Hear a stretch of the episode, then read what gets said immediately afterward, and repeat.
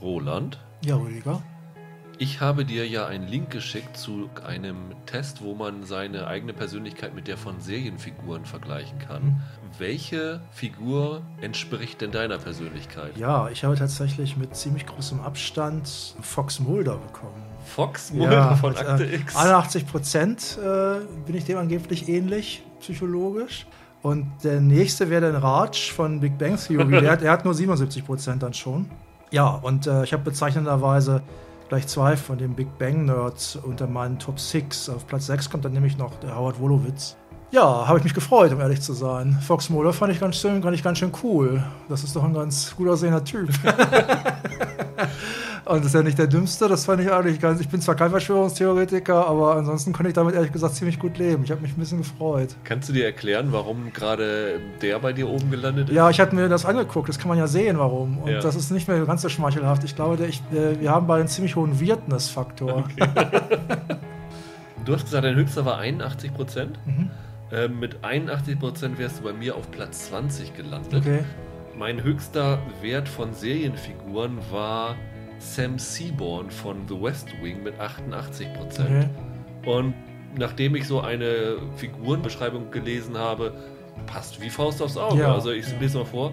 Idealistic and sexy Deputy White House Communications Director who is a geek at heart. Ja, passt also super. Passt doch passt, perfekt. Passt super. Bestimmt auch, Golf, bestimmt auch Golfer. Noch. Genau. Und äh, direkt dahinter Derek Shepard von Grey's Anatomy, Patrick Dempsey. Also mhm, mhm. ich habe die ganzen Schönis irgendwie ja, abbekommen, warum auch immer. Ja. Auffällig fand ich, dass bei mir sehr viele afroamerikanische Figuren aufgetaucht ja. sind. Also das ist ja nichts, was irgendwie abgefragt wird oder so, aber zum Beispiel ganz oben bei mir war Lucius Fox aus The Dark mhm, Knight. Ich habe Benjamin Sisko aus Deep Space Nine ziemlich weit vorne. Ich glaube, das war die, der dritthöchste bei mir insgesamt, also das, was du bei äh, Big Bang Theory hast, ja. habe ich bei The West Wing, da habe ich ah, äh, okay. äh, insgesamt drei unter den okay. Top 8 okay. gelandet. Leider nicht der Präsident, der ist bei mir weiterhin. Mhm. Aber das ist sehr, sehr lustig. Also ich kann es auch jedem empfehlen, ja. das mal nur zu machen. Das ist echt ein großer Spaß. Ich werde den Link dann auch auf serienpodcast.de einstellen.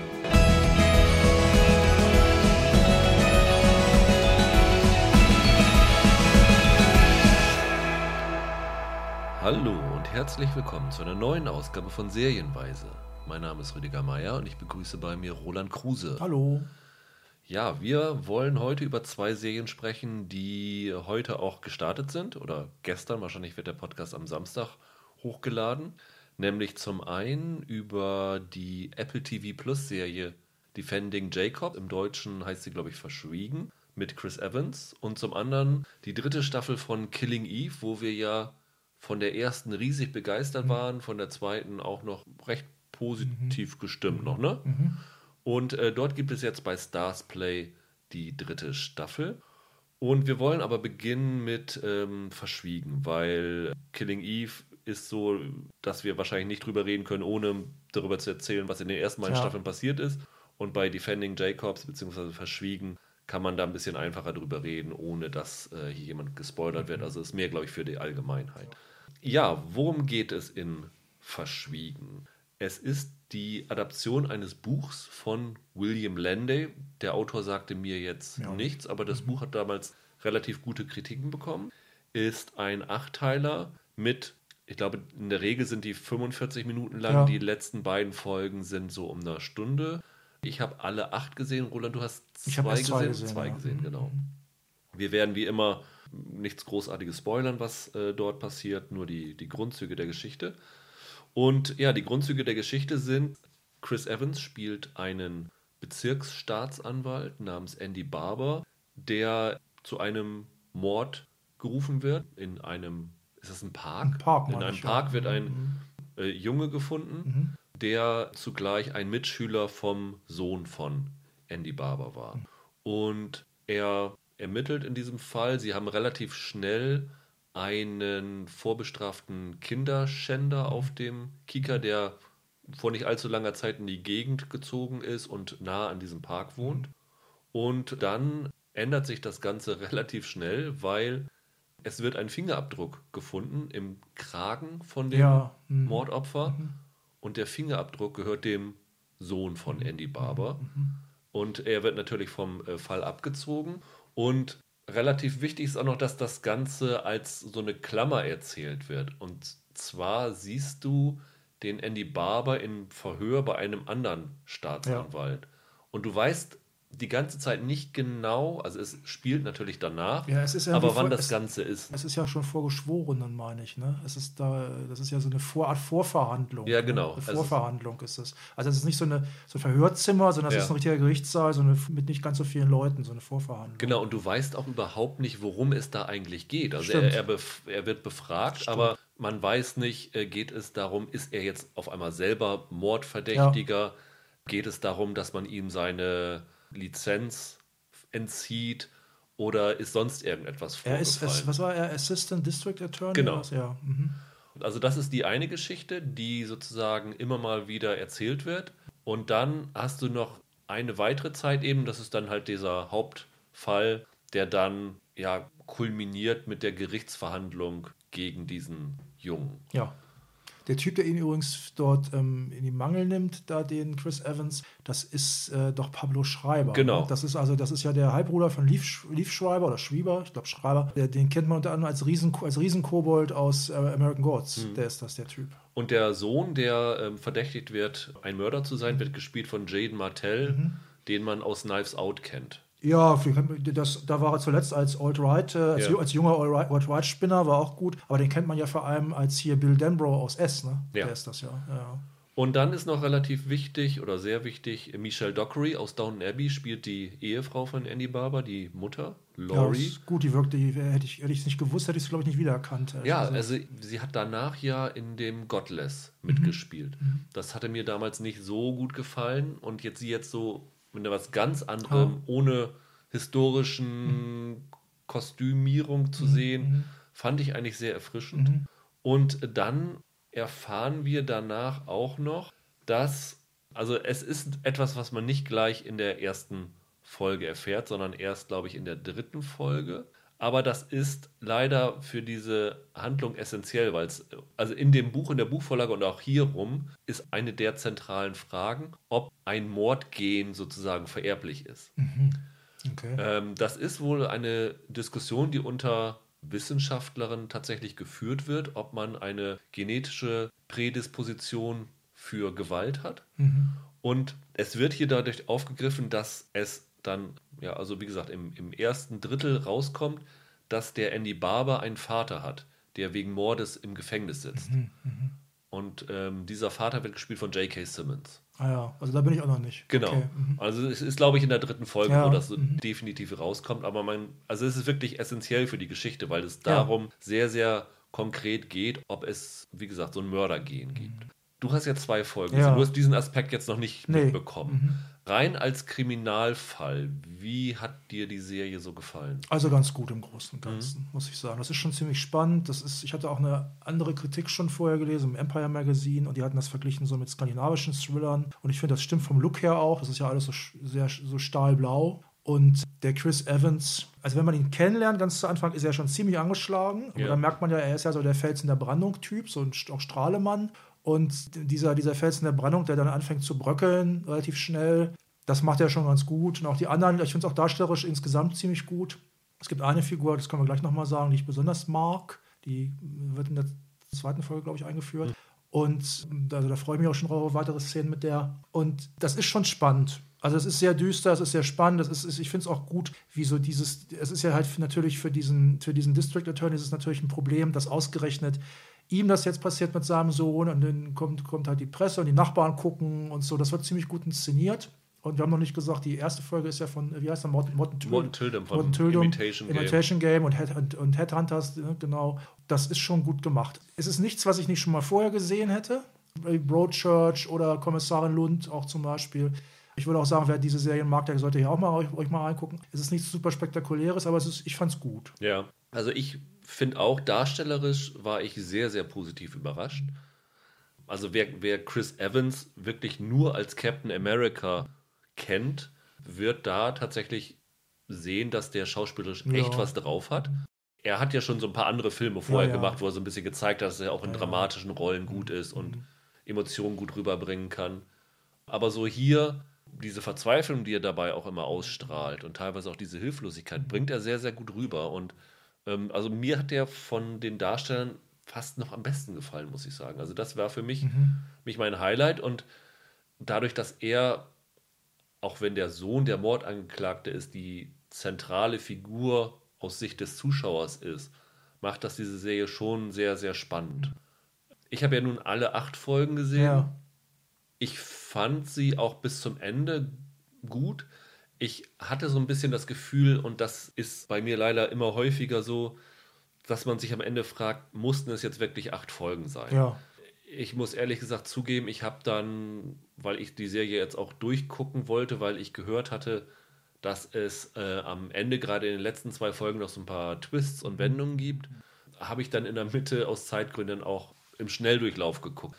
Und da waren halt auch Szenen, die man sich wirklich hätte sparen können, ja. wieder auch so, wo du das Gefühl hast, es wiederholt sich jetzt das Ganze. Das bringt jetzt nichts Neues für diesen Fall. Also ich fand, da muss man sich so ein bisschen durchkämpfen, so durch die Folgen 3, 4, 5. Aber, ja, wie du schon angedeutet hast, auch dieses Stimmungsvoll hat mir sehr gut gefallen. Also ähm, dieses ja, Nordic Noir-Feeling, das ja. in der Serie rübergebracht wird. Also eine Figur, die mir jetzt in diesem am Anfang sehr gut gefallen hat, das ist ähm, die, ich meine, das wird dann die Anwältin von dem Jungen. Joanna Klein heißt die Figur, glaube genau, ich. Genau, von Cherry Jones gespielt. Ja, die fand ich super. Mhm. Die wird ja eingeführt als, ich weiß nicht, ob sie, ob sie seine Anwältin ist oder, oder ob sie nur Pflichtverteidigerin ist von diesem Pädophilen. Und da fand ich die schon super, da ist schon im ersten Auftritt. Du merkst, manchmal merkst du das ja schon so, wenn so Figuren eingeführt werden, die eigentlich total nebensächlich noch sind, dass die, dass, dass die wahrscheinlich was Größeres mit denen noch irgendwie ja. vorhaben. Das ist halt so eine, ja, die ist schon so ein kleines bisschen älter, als Anwältin, finde ich, verhält die sich auch angenehm anders, als man sehr viele Anwälte so in solchen TV-Serien immer so sieht. Weil die jetzt zum Beispiel überhaupt keinen Konflikt mit dem Polizisten sucht. Ja. Die ist, versucht ja eher so zu vermitteln. Und, ähm, und trotzdem hast du das Gefühl, dass die schon ähm, wahnsinnig clever ist. Und das ist eine Figur, da freue ich mich auch drauf, mit der weitere Szenen zu sehen. Weil das fand, die fand ich echt gut. Ähm, das ist überhaupt die größte Stärke der Serie und auch der Buchvorlage. Also ich habe das Buch nicht gelesen, ich habe nur so ein paar Kritiken mhm. überflogen, wo gesagt worden ist, dass dieses Buch sich dadurch auszeichnet, dass die Gerichtsszenen ja. unglaublich gut sind. Ja, ja. Es gibt hier tatsächlich nicht so viel, also diese Verhandlung ist dann erst, glaube ich, in Folge 6 oder 7 findet die statt. Und das ist dann nimmt auch eine ganze Folge ein. Ja. Ich fand dann aber auch, als jemand, der sich, äh, der nie vor Gericht stand, nie äh, bei einer Gerichtsverhandlung als Zuschauer da war und Gericht sozusagen nur über Fernsehserien kennt, ähm, fand ich das aber sehr, sehr realistisch, weil es auch sehr reduziert ist. Da mhm. werden dann nicht irgendwelche, weißt du, so Matlock-mäßige mhm. Verhöre geführt, wo er dann versucht, dass sich jetzt der im Zeugenstand in Widerspruch verwickelt ja, ja, oder so, ja. sondern ähm, es ist ganz sachlich, wird dann auch ähm, so diskutiert, wie sich dann Jacob zu verhalten hat. Er soll auch keinen von den äh, Jurymitgliedern anschauen während der ganzen Verhandlung, weil sie aus seinem Gesicht immer was versuchen würden zu ja, lesen.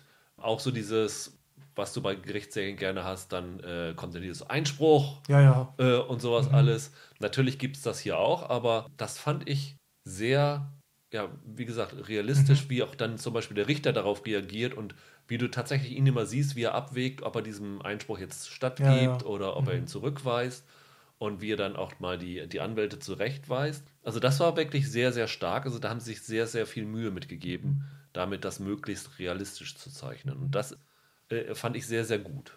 Also du hast ja schon gesagt, es hat so ein, offenbar so einen Durchhänger in der Mitte ja. ungefähr. Aber ist, im Großen und Ganzen ist das denn, bleibt das dann halbwegs spannend?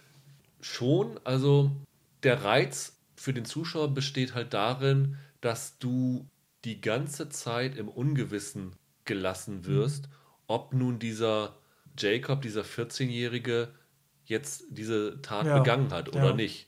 Und ähm, es gibt dann immer wieder entlastende Hinweise und es gibt dann auch wieder belastendes, was dann auch bis zur Gerichtsverhandlung immer noch wieder rauskommt. Und so ein bisschen wechselt so deine, ich würde fast, ich würde gar nicht sagen Sympathie, aber wechselt so ja. dein, dein Gefühl, ob jetzt dieser, dieser äh, Junge das war und mhm. dementsprechend auch dieses, was ich schon gesagt habe, mit dem, mit dem Mörder gehen. Warum das so gut funktioniert ist, dass dieser Jaden Martell das sehr gut rüberbringt, weil er halt nichts macht schauspielerisch, kann man mhm. sagen. Also mhm. er, er läuft fast die gesamte Serie apathisch durch diese Szenerie und zeigt überhaupt keine Emotionen, überhaupt kein Mitgefühl. Normalerweise hast du als Zuschauer immer mit so einem Jungen, wo denn auch jetzt der Vater dann tatsächlich eher so eine Heldenfigur mhm. ist, eigentlich ja immer so ein bisschen Mitgefühl und denkst, ja, es geht jetzt darum, dass gezeigt wird, dass dieser Junge unschuldig ist und wie sie jetzt versuchen, das zu beweisen. Aber dadurch, dass er halt überhaupt keine Emotionen zeigt, bist du da schon so ein bisschen als Zuschauer, hm, weiß ich nicht, soll ja, ich jetzt für den sein oder nicht? Und das funktioniert tatsächlich ganz gut.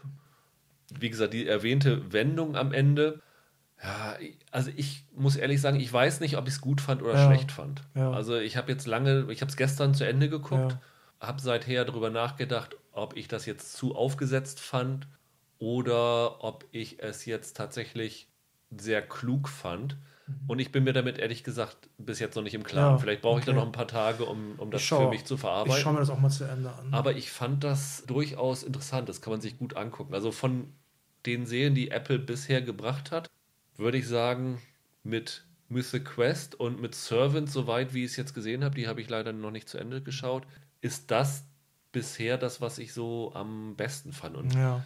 Ich habe mich ehrlich gesagt gewundert, warum sie diese Serie nicht früher gebracht haben sie haben ja damals diesen Event gehabt, da in Cupertino, mhm. wo sie alles vorgestellt ja. hatten. Und dann hatten sie da ja Chris Evans auch eingeflogen. Der durfte ja aber damals gar nicht auf die Bühne kommen. Der ist dann in, in dieser äh, Internetübertragung, war der im Publikum. Da haben sie einfach mal Chris Evans dann gezeigt. Der hatte aber nichts zu tun. Seltsam. Äh, also das war schon mal sehr bizarr. Vielleicht sind sie einfach nicht rechtzeitig fertig geworden, aber ich finde... Dafür durfte ja Steven Spielberg auf die Bühne, der nachher offenbar mit Amazing Stories nicht so viel zu tun genau. hatte. Und ich, ich denke halt immer so, Krimiserien sind das, womit du in der Welt eigentlich am besten landen kannst. Das, das funktioniert schon. in jedem ja, Land. Und das stimmt. Ähm, das ist eigentlich so ein Ding, wo ich gedacht hätte, hm, wenn sie das zum Start gebracht ja. hätten, das hätte tatsächlich vielleicht ein bisschen mehr Neugier geweckt als das, was sie tatsächlich da hatten. Von daher ist das vielleicht eine Serie, wo man, wenn man es bis jetzt noch nicht abgeschlossen hat, vielleicht mal tatsächlich das Apple ja. Abschließen könnte. Wie immer ist das hier übrigens auch so dass die ersten drei Folgen zum Start da sind, also ab dem 24. April. Und dann die letzten fünf Folgen dann im Wochenrhythmus kommen. Das heißt, komplett verfügbar wird die Serie dann erst Ende Mai sein. Also wer sie dann komplett sehen will, muss sich, sollte sich vielleicht bis dahin äh, gedulden. Aber ja, es ist solide gemacht. Also es ist jetzt, ja. glaube ich, nichts, was bei mir am Ende des Jahres auf der Top Ten Liste landen würde. Mhm wie gesagt, durch, durch Chris Evans fand ich das sehr, sehr stark. Ja. Ich fand auch äh, Michelle Dockery gut und in den Nebenrollen sind ja e-, echt tolle Rollen. Mhm. Und es bringt einen tatsächlich so ein bisschen zum Nachdenken, halt, ob Gewalt vererbbar ist oder nicht. Es ist eine interessante Diskussion. Ich glaube, die Mehrheit der Wissenschaftler sagt, nein, ist es nicht. Mhm. Aber es gibt tatsächlich Leute, die zumindest dahingehend Forschung betreiben. Mhm. Und ja, also die Serie ist ein interessanter Diskussionsbeitrag zu dem Thema, würde ich mal so formulieren. Also ich fand es auch sehr solide, was ich bislang gesehen habe und ganz spannend. Ich, wie gesagt, ich finde, ich glaube auch, das ist, wer einfach sowas, wer einfach gute Krimiserien mag, wie Broadchurch oder sowas oder halt auch die, ja. die Scandi-Krimis halt, die guten, das ist, der ist da glaube ich auch ganz gut aufgehoben. Ja, also es ist auf jeden Fall besser als äh, Home Before Dark, die auch nicht so schlecht war, aber das hier ist einfach inszenatorisch und schauspielerisch und auch vom Drehbuch her ein Level höher. Und ich habe auch jetzt mal, nachdem ich sie durchgeguckt habe, geschaut, was die Handlung so von dem Roman ist, weil das ist ja auch immer interessant, ob sie sich davon entfernen oder nicht. Aber tatsächlich bleiben sie dem Roman sehr treu. Also wenn, falls jemand den Roman kennt. Einerseits ist es natürlich immer toll, weil du sagst, okay, die sind jetzt sehr, sehr werktreu. Andererseits, in so einem Punkt ist das dann halt wenig überraschend, wenn du ja. schon kennst und, und das oder sehr auf so eine Überraschung ausgelegt mhm. ist, wenn die dann halt für einen ausbleibt. Aber das ist halt immer eine Gewissensfrage. Will ich jetzt treu am Buch bleiben oder will ich jetzt auch Lesern, die, die das Buch kennen, eine Überraschung bieten? Ich glaube, das ist ein persönliches Geschmack, ob man das will oder nicht. Dann lass uns zu Killing Eve kommen. Ja, ja. Als die Serie 2018 rauskam, war sie, glaube ich, Ende des Jahres bei uns beiden auf der Top Ten Liste ja. ziemlich weit oben. Also und auf jeden Fall unter den Top 3. Also ich habe sie ähm, als sie in Deutschland rauskam, da kam sie ja, kam im selben Jahr, meine ich, auch schon Staffel 2 ja raus. Genau, das war im letzten Jahr. Ja, und das war dann halt der Grund, warum sie bei mir zum Beispiel nicht auf Platz 1 war, weil die, aber die, ich glaube, ich glaube im Halbjahres-Podcast habe ich sie noch auf 1 gehabt, ja, weil dann genau. habe ich noch die erste, weil die erste finde ich wirklich bis heute auch, auch absolut fantastisch, die erste, erste Staffel. Gehört für mich zum Besten, was man überhaupt an Serien gucken kann. Und äh, die zweite, die ist dann nicht mehr ganz so gut. Und dann war es bei mir auch nicht mehr auf Platz 1. Ja. Wir können mal kurz für alle, die, die es gar nicht kennen, zusammenfassen, worum es geht. Also es ist eigentlich ein Katz-und-Maus-Spiel ja. zwischen einer Geheimagentin vom MI6 oder erst beim MI5, dann geht sie zu einer Untergruppierung des MI6, gespielt von Sandra Oh aus Grey's Anatomy und einer Profikillerin. Das ist halt die Eve aus dem Titel. Ist, also die Eve ist die Agentin, ist die Agentin genau, Eve Polastri. Genau, genau. Und ähm, die Profikillerin Villanelle, gespielt von Jodie Comer, die, ich glaube, wir haben es äh, so formuliert, äh, die angsteinflößendste Figur, Serienfigur seit, seit Jahrzehnten fast, ja. fast ist. Aber also, sie ist auch sehr schräg, muss man auch die sagen. Die ist sehr schräg, aber die hat echt, also was ich eben über, über den Jungen von Defending Jacob gesagt habe, trifft auch auf sie zu. Sie ist sehr emotionslos im Punkt, wenn es ums Morden geht. Ja, das stimmt. Ansonsten, ähm, ansonsten nicht unbedingt. Ansonsten nicht, aber mhm. also für sie ist ein Leben zu nehmen echt überhaupt mhm, nichts. Mhm, das und stimmt, ja sie zelebriert ihre Morde geradezu. Und also ganz bezeichnend aus der ersten Staffel war, dass sie jemanden umbringt und bevor sie den umbringt, ihn noch fragt, ja, wo ist denn hier diese Tagesdecke ja, her? Ja. Und äh, sich dann diese Decke ja, danach bestellt nach Hause hin. Also die äh, hat echten Vollschaden. Und ja, während die beiden sich jagen, entsteht so eine gegenseitige Attraktion zwischen den beiden. Figuren und definitiv im Fall von Villanelle auch eine Liebe zu ihr. Also die ist völlig hin und weg von Eve. Und Eve ist zumindest fasziniert von ihr. Und die erste Staffel ist gemacht worden damals von Phoebe Waller-Bridge. Ich glaube, in der Pause zwischen der ersten und der zweiten Fleabag, meine ich, hat sie ja. das äh, geschrieben. Mhm. Ja, was hatte uns damals gut gefallen? Also ähm, die Dialog- Schärfe. Ja, es ist halt, also gerade die erste Staffel, na, die zweite auch, es ist halt eine schwarze Komödie, ja. ne, muss man einfach sagen. Und das ist brillant, brillant geschrieben. Also sie springt ja. wirklich sehr, sehr elegant zwischen den Genres hin und her. Also mhm. es ist immer ein Thriller, aber du hast dann tatsächlich so romantische Aspekte dabei und auch wirklich sehr, sehr lustige Sachen.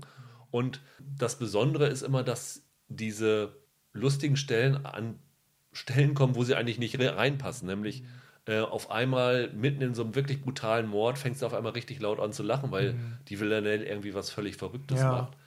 Und das war wirklich sowas, was man bis dahin noch nicht so ja, in Serien und vielleicht auch in Filmen nicht gesehen hat. Und es war halt auch, da wurde halt auch wirklich intelligent über Feminismus gesprochen.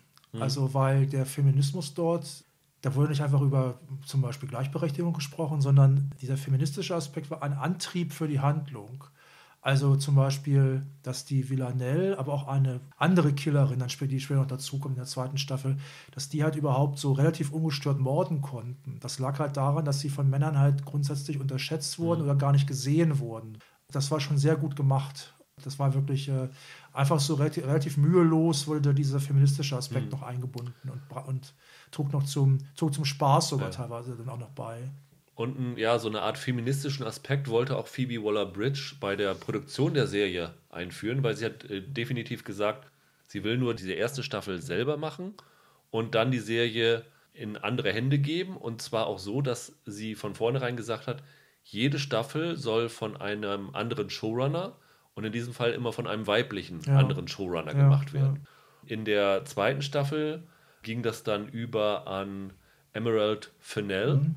War die bei The Crown also, dabei? Bei The Crown ist die Camilla, die spätere, genau. spätere Camilla Parker Bowles. Genau. genau mhm. Und ähm, jetzt in der dritten Staffel übernimmt äh, Susan Heathcote, die vorher eine Produzentin bei C, dieser furchtbaren Apple-Serie mit Jason Momoa war und bei Fear the Walking Dead zwei Folgen geschrieben hat. Also ja, noch relativ unbeschrieben ja. vergleichsweise. Die hat jetzt in der dritten Staffel das Ruder, das übernommen. Ruder übernommen, genau. Mhm. Die zweite Staffel war ja für uns enttäuschend, insofern, dass sie gegenüber der ersten ziemlich an Qualität verloren hatte. Aber an sich genommen war die zweite ja auch keine schlechte nee, Staffel, oder? Das stimmt. Also die zweite hatte ein Hauptproblem, dass die Figuren sich komisch verhalten haben. Also nach den dramatischen Aspekten der ersten Staffel fand ich es ein bisschen komisch, dass die Villanelle und die Eve dann doch zeitweise doch ein relativ schmusiges Verhältnis so hatten. Also auf Distanz schmusig teilweise, aber das fand ich nicht wirklich, mhm. das angesichts der Sachen, die da passiert sind, das fand ich ein bisschen komisch. Das mhm. war ja eigentlich schon mal ein Hauptvorwurf. Da gab es auch viele Sachen, die wirklich sehr gut funktionierten. Also diese zweite Killerin zum Beispiel, die da umging, The Ghost hieß die, ja. glaube ich, das war ziemlich gut. Dann ging es ja um so ein Internetmogul. Das war jetzt nicht super brillant, war aber auch nicht schlecht. Also da gab es auch immer wieder viele gute Szenen. Diese Morde waren teilweise wirklich ganz gut ausgedacht und spektakulär und dann auch auf eine kaputte Art auch witzig. Das war nicht so gut wie die erste, aber das war echt immer noch eine, doch auf eine, eine sehr originelle Serie immer mhm. noch. Dritte Staffel. Ja. Fandest du jetzt im Nachhinein, also wir haben, muss man sagen, acht Folgen gibt es, wir haben vier ja. Folgen vorab sehen können, mhm. also genau die Hälfte. Von dem, was wir jetzt sehen konnten, fandest du, dass sich der Abwärtstrend fortsetzt oder dass die Serie sich erholt hat? Offen gesagt, die erste Folge fand ich überhaupt nicht gut. Mhm. Und dann fand ich, ging es wieder bergauf. Ich finde, es ist nicht besser als die zweite Staffel, aber es ist vielleicht knapp unter dem Niveau. Ich, ich war überrascht. Also nach der ersten Folge, die ich echt nicht so gut fand, habe ich echt gedacht, hm, das wird ja kein Erhalter werden. Aber dann sind die, ab der zweiten Folge schon, wird es dann doch wieder ganz gut. Also es funktioniert nicht alles, aber es ist immer noch eine außergewöhnliche Serie. Okay. Ich, fand ich, ich habe eine Figur, mit der habe ich große Probleme. Wobei die hat auch eine, eine ganz gute Szene in der vierten Folge. Aber ich war überrascht, dass ich es dann, also, also ich gucke es immer noch gerne und ich finde, es hält auch den, behält auch den Ton noch ganz mhm. gut. Aber du weißt es, weißt es glaube ich, schlechter als ich, oder? Ja, wir müssen, glaube ich, jetzt mal in den Spoiler-Teil nicht für die dritte Staffel ja, ja, sondern ja, ähm, übergehen, was so in den ersten beiden Staffeln passiert ist. Mhm. Also im Finale der ersten Staffel kam es ja zum großen Showdown zwischen Eve und Villanelle und Eve hat so getan, als ob sie sich auf Villanelle einlassen würde und Villanelle dann das Messer in den Bauch gerammt. Die Staffel hat damit geendet, dass es so aussah, als ob Villanelle tot sei. Dann ging die zweite Staffel ja wieder los und äh, Villanelle lebte aber noch. Dann kam es dann wieder zwischen den beiden, zu so einer Verfolgungsjagd zwischen den beiden und wieder im Finale ist das Ganze kulminiert. Und in diesem Fall haben sie dann den Spieß umgedreht ja. und Villanelle hat auf Eve geschossen ja. und ist dann von ihr gegangen mit dem Gefühl, dass sie jetzt Eve getötet ja. hat. Das war für sie durchaus schwer, sozusagen Eve zu töten. Ne? Also war mhm. also jetzt nichts, was ihr Freude gemacht hat. Ja, sie war ja in dem Moment war sie ja enttäuscht, weil sie hatte sich ja eine die große Liebesbeziehung vorgestellt. Und da hatte dann Eve ja doch keine Lust drauf und dann ähm, hat sie sie halt niedergeschossen. Genau. Ja. Mhm. Und jetzt geht die dritte Staffel los und ich meine, es ist klar, dass ja. sie überlebt, weil A, hast du sie in den Trailern und in den. PR-Fotos schon gesehen. Und in der dritten Staffel ist es jetzt so, dass Eve sich erstmal zurückgezogen hat von ihrem Agentenjob und mhm. jetzt in einer Küche in, in der Londoner Koreatown ja, äh, New, werkelt. New Maiden heißt der genau. Vorort. Und Villanelle tröstet sich damit, dass sie eine andere Frau ja, heiratet. Ja irgendwo in Spanien muss das gewesen sein, ne? Andalusien was, oder was Spanien oder was, was Italien? Ich meine Spanien, okay. aber ich kann es auch nicht mehr 100% mhm, genau mhm, sagen. Mhm. Und dann ist erst einmal in diesen Folgen existieren die beiden relativ unabhängig voneinander. Das stimmt. Wir erfahren ein bisschen mehr über die Vorgeschichte von Villanelle. Es gibt so einen Rückblick in, ich glaube, in die 60er oder irgendwo, wo es ist, äh, wo wir in so einer russischen Kaderschmiede sind, mhm. wo so ein, äh, eine junge Frau von einem sadistischen Trainer gequält wird.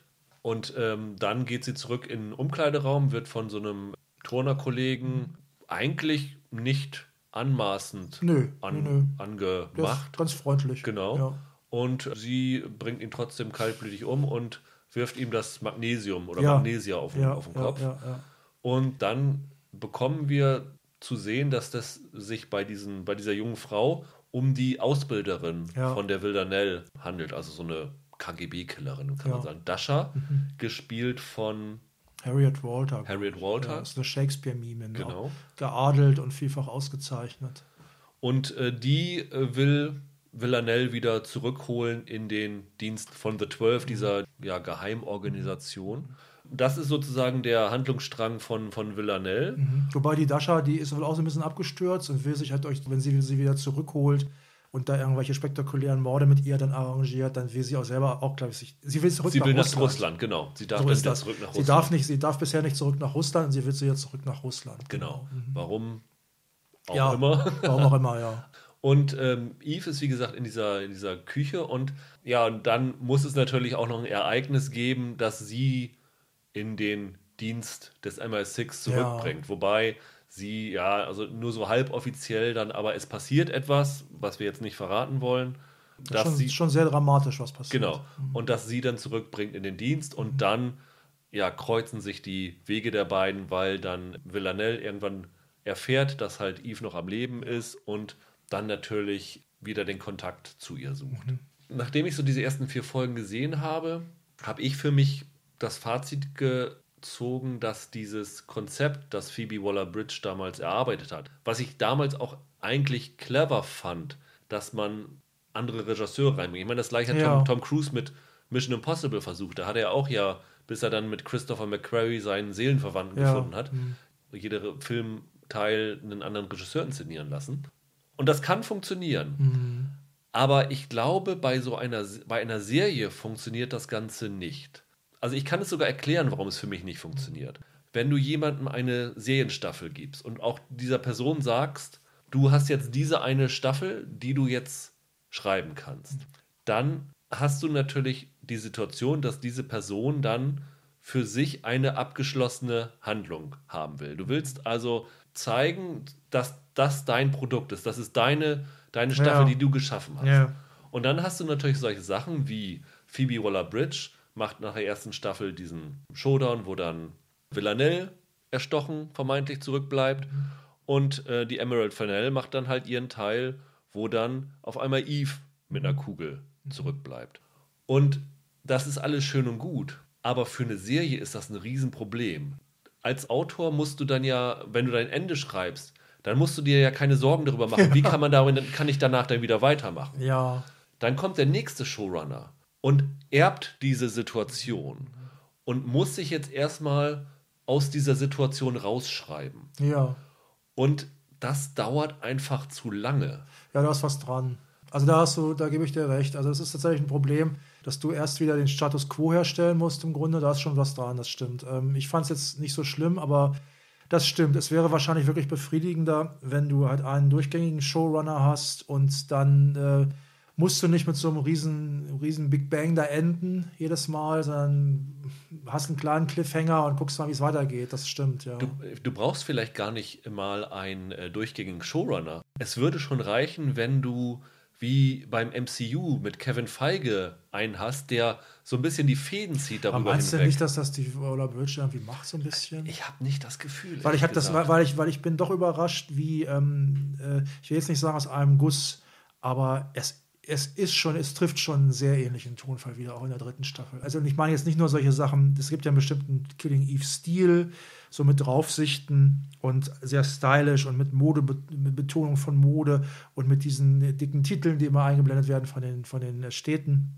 Ich meine auch so einen, so einen bestimmten Tonfall. Und ich finde, äh, da gibt es natürlich noch, also ist, das ist wirklich eine, ganz, ganz interessant, wie die Serie hat wirklich sehr viel, was sie so verortet.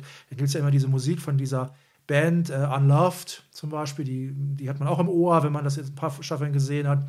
Und das hier auch wieder so. Selbst wenn man das weglassen würde, äh, allein über den Humor und über die Figuren, finde ich, ist es schon, man merkt schon, aha, das ist, gehört zusammen. Da war ich überrascht, dass jetzt ab der, ab der zweiten Folge zumindest stellte sich das bei mir wieder ein. Du hast gerade diese Titel erwähnt. Äh, Ja. Vielleicht einen kurzen Abstecher, bevor ich zu dem einen Punkt wieder zurückkomme. Ja. Es gibt dann eine Folge, ich glaube, es ist die vierte, Ja, die weicht von dem das Ganzen stimmt. ab. Das stimmt, ja. Dann werden auf einmal nicht die Orte groß eingeblendet, ja. sondern in großen Lettern die Rollennamen. Ja, Und das wählen sie, weil sie innerhalb dieser Folge zeigen, was mit vier, ich glaube, vier verschiedene Figuren vier, waren, vier oder fünf sind äh, ge Ja. Mhm. gezeigt wird. Und ich habe das gesehen und dachte, das finde ich eine geile Idee, dass ihr das jetzt so macht. Das fand ich irgendwie originell. So, und dann habe ich die, die halbe Folge so ungefähr durchgeguckt und habe festgestellt, das funktioniert für mich nicht. Hast das, aber du hast das Ende ja auch gesehen. Ja, ja. Aber es ist ja schon ein schöner Knall, das Ende, oder? Ja, aber irgendwie so dieses bewusste Ausbrechen aus der Erzählstruktur mag ich normalerweise sehr, sehr gerne, aber hier hat es für mich irgendwie nicht funktioniert. Ich fand es okay. Also ich fand, ich hab, sowas habe ich auch schon brillanter gesehen, Ja. aber Und für mich ist halt das große Problem, also wie gesagt, dadurch, dass die beiden halt, oder dass, dass Villanelle denkt, dass Eve tot ist, ähm, muss natürlich dann erstmal sie erfahren, dass äh, Eve noch am Leben ist. Dann muss man irgendwie einen Grund finden, wie die beiden wieder zusammenkommen. Dann wird halt sozusagen das auslösende Moment muss man erst reinschreiben. Und das braucht so ein, zwei Folgen, bis der Status quo, wie du es vorhin genannt hast, ja, erreicht ist. Ja, ja, das stimmt schon. In der ersten Staffel war der Reiz des Ganzen, dass mit jeder Folge die beiden immer mehr auf Kollisionskurs geraten sind. Und ich glaube, sie sind damals in der vierten oder fünften Folge zum ersten Mal richtig zusammengetroffen. In ihrer Wohnung, meine Ja. ich. Und das war dann halt so ein Moment auf etwas niedriger Art und Weise, wie die Dinner-Szene mit El Pacino und Ja. Robert De Niro in Heat. Ja. Weil das so ist, ein Moment, auf das alles hingearbeitet hat. Was da super funktioniert hat. Jetzt hast du aber schon zwei Staffeln lang gesehen, wie super die beiden zusammen sind. Weil sie entweder direkt zusammen sind oder in der direkten Verfolgung voneinander sind. Und jetzt hast du in dieser dritten Staffel wieder das Problem, dass du sie fast die gesamte erste Hälfte der Staffel auseinanderhältst. Und ich finde, das, was in der ersten Staffel funktioniert, funktioniert in der dritten nicht. Da musst du die beiden schneller zusammenbringen. Und das hat mich schon gestört bei dieser Staffel. Naja, ja, also sie, also sie, sie darf sie ja, also äh, Villanelle darf ja Eve sogar gar nicht sehen. Mhm.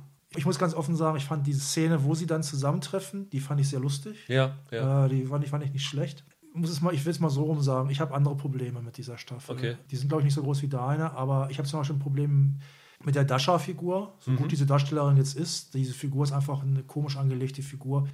Und das hängt damit hängt zusammen. Ich habe auch ein Problem, und zwar schon ab Staffel 2.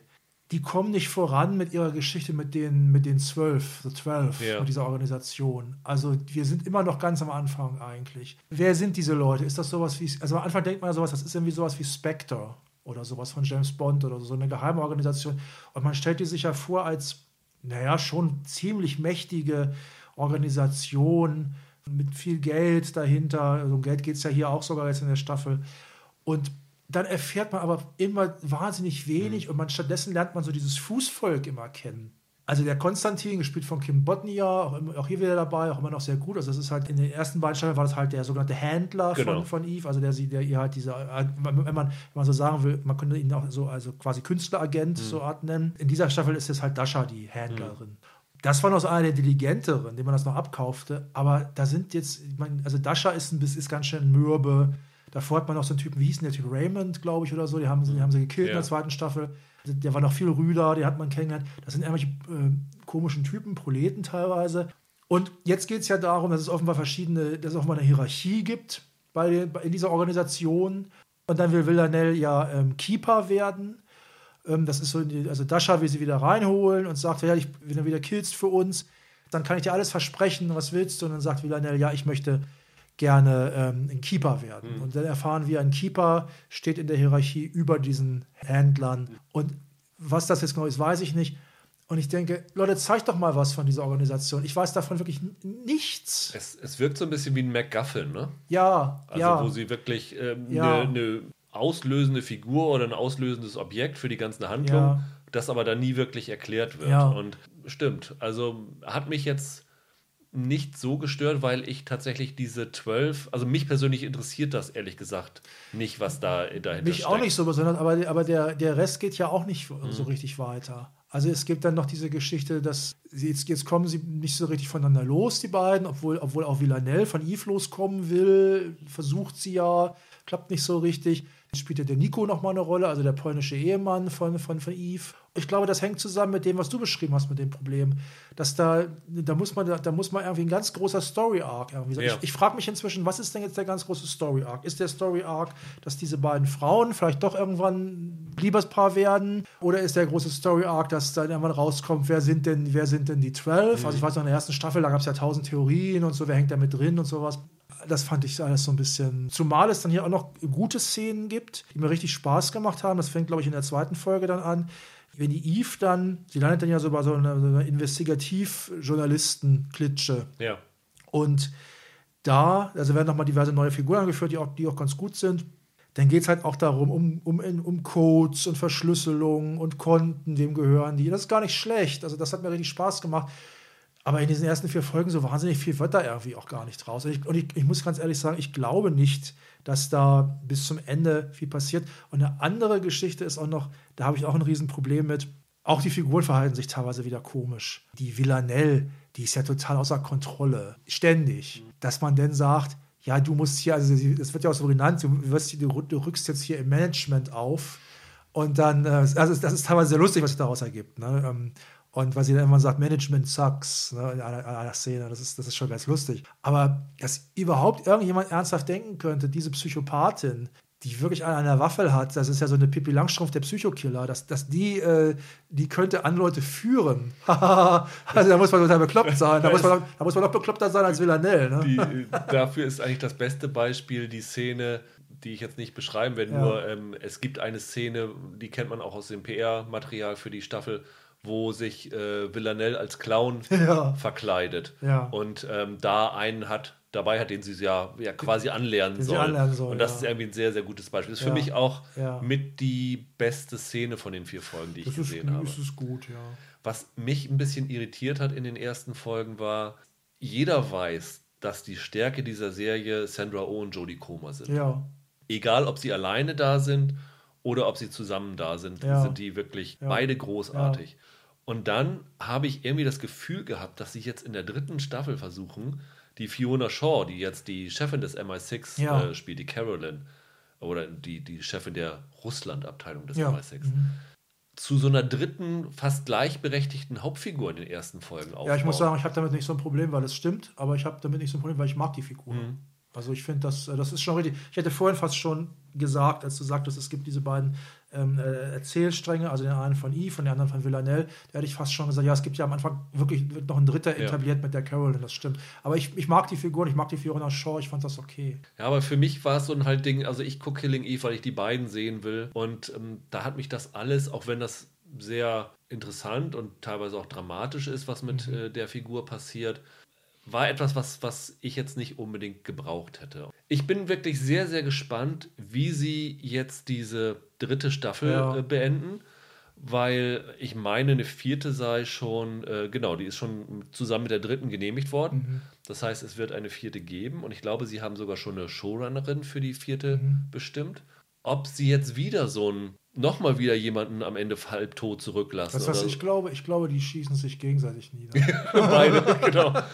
Und ob sie dann sich wieder in so eine Ecke manövrieren, ich weiß nicht. Und ja, du hast vorhin gesagt, worauf will das Ganze hinaus? Ich fände es irgendwie reizvoll, wenn wahrscheinlich Villanelle wäre das Einzige, dann Eve irgendwann auf ihre Seite zieht. Oder wenn die beide ein gemeinsames Ziel hätten, wo sie zusammen wirklich ähm, operieren müssen. Ja, das war ja in der zweiten schon so. Ja, aber noch ein bisschen, ja. ein bisschen intensiver, so eine ganze Staffel lang oder so. Ja, ähm, das, ja das stimmt. Vielleicht soll es darauf hinauslaufen, ich weiß nicht. Also man muss, man muss einfach sagen, im Grunde ist eine Beziehung zwischen den beiden nicht möglich. Ja. Weil die, weil die eine Figur einfach komplett wahnsinnig ist.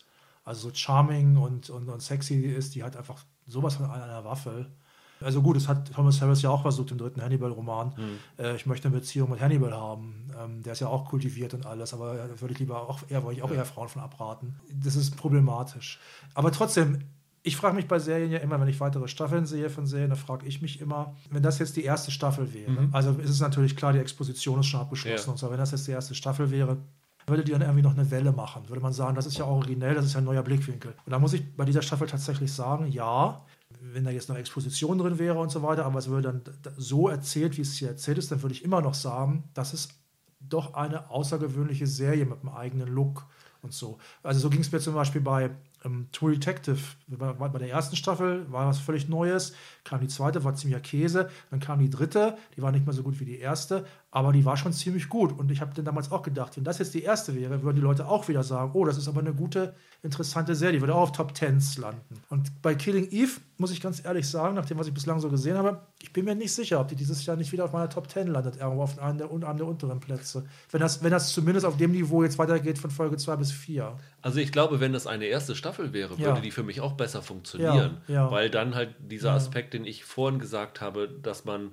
ähm, sie halt so lange auseinanderhält, äh, würde dann ja wieder sozusagen einen Reiz schaffen. Von daher denke ich, das würde durchaus Sinn machen. Also ich unterschreibe das auch, das ist auch immer noch eine gute Serie, aber wie gesagt, dieser Trend, dass die Staffeln für schwächer werden, setzt sich für mich ja. fort. Ganz interessant übrigens, es gab irgendwann mal das Gerücht, dass Phoebe Waller-Bridge in dieser Staffel irgendwann mal als Schauspielerin so, dabei sein okay. sollte. Mhm.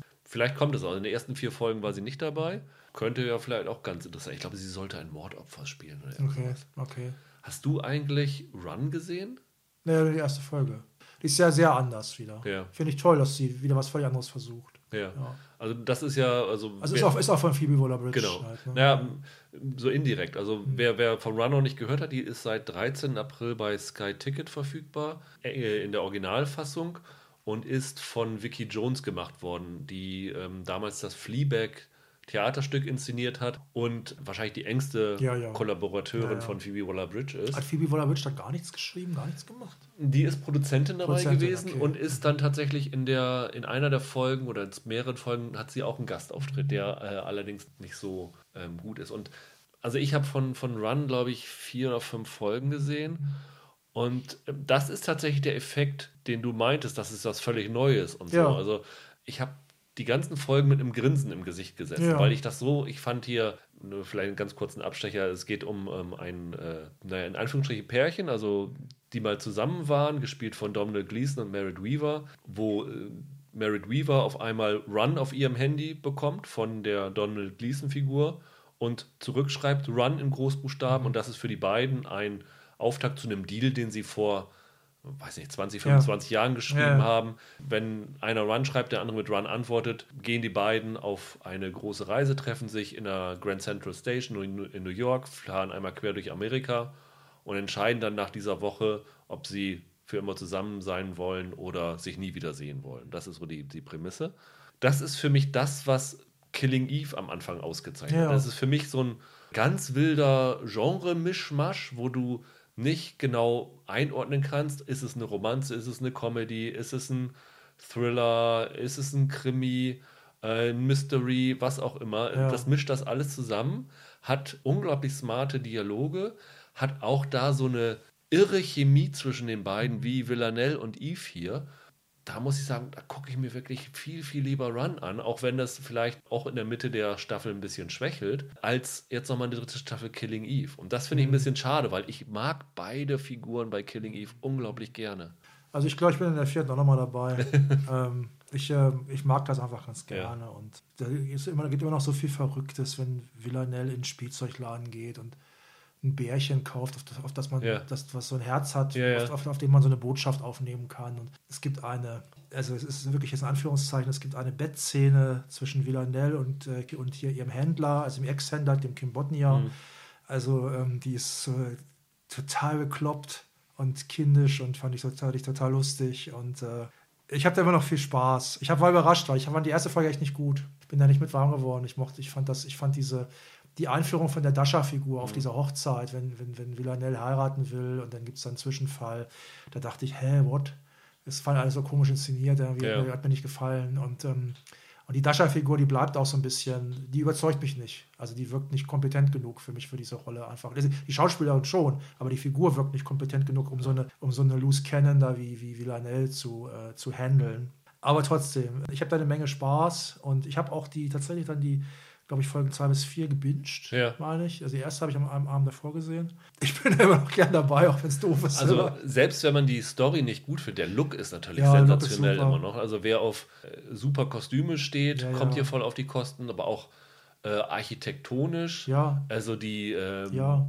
die Villanelle bekommt hier irgendwie immer die ersten Apartments Ja, super, äh, zur super, Verfügung super. gestellt. super. Und dann hast du echt tolle Landschaftsaufnahmen. Also jetzt, es ist Barcelona teilweise, dann sind wir in London, dann sind wir irgendwann in, im Ostblock und da sieht man, glaube ich, so ein, so ein Auto über so ein Feld fahren. Das sah irgendwie Ja. äh, toll aus. Also da möchte man irgendwie fast überall Urlaub machen. Ja, also ja. es ist schon, also das macht schon Spaß. Und ähm, da ihr ja alle nach äh, meiner Einzelfolge Stars Play abonniert habt für Years and Years, lohnt sich das auf jeden Fall nochmal. Äh, auf jeden Fall, wer es noch nicht gesehen hat, die ersten beiden Staffeln Killing Eve zu schauen und Also Stars Plus, auch hinterher. Stars Plus ist eigentlich ein richtig guter Kanal, muss Ja. man ganz ehrlich sagen. Ja, viel guten Kram. Finde ich auch. Also die haben nicht ein irre Budget, die haben Mhm. auch nicht irre viel. Aber wenn du mal guckst, also Apple zum Beispiel hat auch nur ein, zwei Sachen im Monat und äh, bei Disney Plus kommt auch nicht so extrem viel. Und bei Stars Play ist das meiste wirklich dann solide. Also ja. die haben auch ein paar Aussetzer dabei ja. gehabt, aber fast jeden Monat ist eine gute Serienstaffel dabei. Also, also, selbst solche eher insgesamt nicht so super tollen Sachen wie zum Beispiel Castle Rock, ja. das ist ja auch nicht schlecht. Wenn man Horror mag äh, oder Mystery, ist das auch eine Empfehlung, das mal ja. zu gucken. Genau, also gebt vielleicht Killing Eve noch eine Chance und dann schaut mal, ob ihr eher Rolands Meinung teilt oder äh, meine.